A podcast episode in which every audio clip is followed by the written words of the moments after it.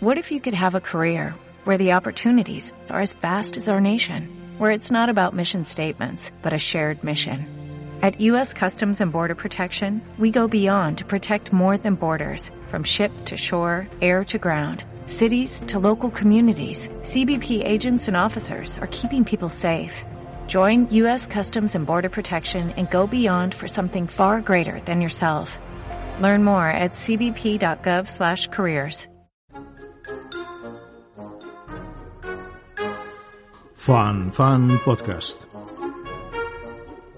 El barco del tesoro, un cuento de Saki. El enorme galeón yacía en un semirretiro bajo la arena, las algas y el agua de la bahía septentrional donde hacía mucho tiempo lo habían arrastrado los azares de la guerra y el mal tiempo. Habían transcurrido 325 años desde el día en que se hiciera a la mar como importante unidad de una escuadra de guerra. En qué escuadra exactamente era algo sobre lo que los entendidos no se ponían de acuerdo. El galeón no había aportado nada al mundo, pero según la tradición y las crónicas, le había arrebatado mucho. Pero ¿cuánto? En esto también discrepaban los entendidos. Algunos eran tan generosos en sus cálculos como un inspector del fisco, otros se mostraban más críticos con los cofres del tesoro sumergido y reducían su contenido a monedas de oro de los duendes. Entre los primeros estaba Lulú, la duquesa de Dalberton. La duquesa no sólo estaba convencida de la existencia de un tesoro hundido de seductoras proporciones, también creía conocer un método que le permitía localizar y desenterrar el tesoro con unos costes muy reducidos. Una tía de su familia materna había sido dama de honor en la corte de Mónaco y había mostrado un respetuoso interés por las investigaciones marinas en las que la corona de este país, exasperado quizá por sus limitaciones terrestres, solía sumergirse. A través de esta pariente, la duquesa oyó hablar de un invento, perfeccionado y a punto de ser patentado por un sabio monegasco, que permitiría estudiar la vida cotidiana de la sardina mediterránea a muchas brazas de profundidad con una luz blanca y fría más brillante que la de un salón de baile. El invento llevaba consigo, y a ojos de la duquesa era su parte más atractiva, una draga de succión eléctrica especialmente diseñada para sacar a la superficie los objetos de interés y valor que pudieran encontrarse en los niveles más accesibles del fondo del océano. Los derechos del invento podrían adquirirse por mil ochocientos francos y el aparato por unos cuantos miles más. La duquesa de Dalberton era rica tal como el mundo computaba la riqueza. Ella albergaba la esperanza de ser un día rica según sus propios cálculos. A lo largo de tres siglos se habían creado compañías y emprendido esfuerzos para rescatar los supuestos tesoros del interesante galeón. Con la ayuda de ese invento pensaba que podría trabajar en el pecio en privado y con independencia. Después de todo, uno de los antepasados de su madre descendía de Medina Sidonia, así que, en su opinión, tenía tanto derecho como cualquiera al tesoro. Adquirió el invento y compró el aparato. Entre otros vínculos y cargas familiares, Lulú tenía un sobrino, Vasco Honington, un joven caballero que gozaba de una pequeña renta y un gran círculo de parientes y que vivía equitativa y precariamente de ambos. Es posible que le hubieran puesto el nombre de Vasco con la esperanza de que hiciera honor a su tradición aventurera, pero él limitaba estrictamente sus andanzas al ambiente familiar y prefería explotar lo seguro a explorar lo desconocido. El trato entre Lulú y él se había reducido en los últimos años al proceso negativo de estar fuera de la ciudad cuando él la visitaba y escasa de fondos cuando le escribía. En ese momento, sin embargo, se le ocurrió que sería idóneo para dirigir el experimento de la búsqueda del tesoro. Si alguien podía extraer oro de una situación poco prometedora, este era con seguridad vasco, por supuesto con las garantías necesarias en cuanto a supervisión. En cuestiones de dinero, la conciencia de Vasco era propensa a los ataques de silencio más obstinados.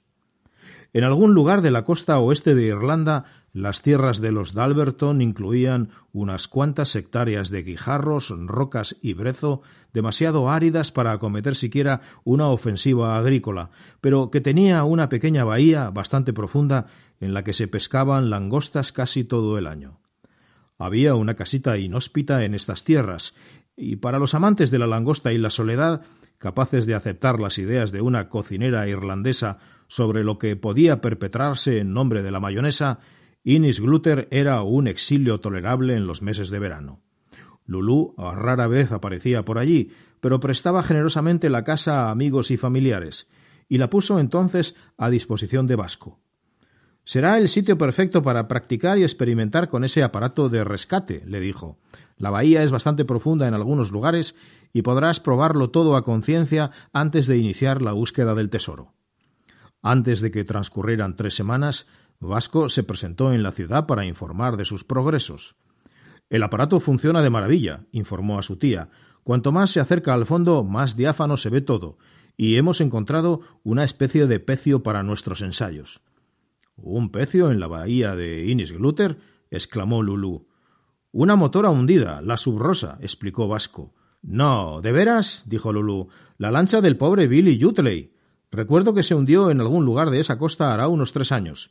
El mar arrastró su cuerpo hasta la punta. En aquel tiempo se dijo que la había volcado a propósito. Un caso de suicidio, ¿sabes? La gente siempre dice cosas así cuando sucede una tragedia. En este caso tenían razón, señaló Vasco. ¿Qué quieres decir? se apresuró a preguntar la duquesa. ¿Qué te hace pensar eso? Lo sé, se limitó a contestar Vasco.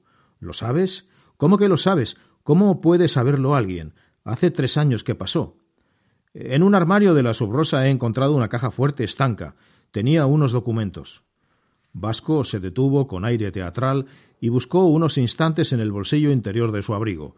Sacó una hoja de papel doblada. La duquesa se la arrebató con una premura casi impúdica y se acercó sensiblemente a la chimenea. ¿Estaba en la caja fuerte de la subrosa? preguntó. Oh, no, dijo Vasco sin inmutarse. Es una lista de personas conocidas que se verían involucradas en un escándalo muy desagradable si los documentos de la subrosa salieran a la luz. Te he puesto la primera. Los demás están por orden alfabético. La duquesa contempló impotente la ristra de nombres que en principio parecía incluir a casi toda la gente que conocía. De hecho, su propio nombre a la cabeza de la lista paralizó casi por completo su capacidad de raciocinio. Supongo que habrás destruido los documentos, ¿no? preguntó cuando consiguió recuperarse un poco. Se dio cuenta de que hacía este comentario con una falta absoluta de convicción. Vasco dijo que no con la cabeza. Pues deberías haberlo hecho, exclamó Lulú enojada, si, como dices, son tan comprometedores. Oh, claro que lo son, eso te lo aseguro, exclamó el joven interrumpiéndola. Entonces deberías ponerlos a salvo enseguida. Si alguien los difundiera, piensa en todos esos pobres desdichados que se verían salpicados por el escándalo. Y Lulú dio un golpecito en la lista con nerviosismo. Desdichados quizá, pero no pobres, le corrigió Vasco. Si lees sus nombres con detenimiento, advertirás que no me he tomado la molestia de incluir a nadie cuya posición económica esté en entredicho. Lulú guardó silencio y fulminó con la mirada a su sobrino. Luego preguntó con voz ronca ¿Qué vas a hacer?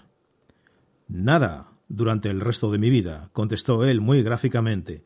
Cazaré un poco, quizá, prosiguió, y tendré una casa en Florencia. Villa Subrosa será un nombre original y pintoresco, ¿no crees?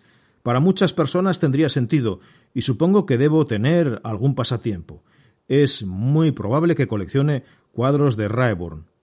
La pariente de Lulú, que vivía en la corte de Mónaco, recibió una respuesta de lo más airada cuando escribió para recomendar un nuevo invento en el campo de las investigaciones marinas.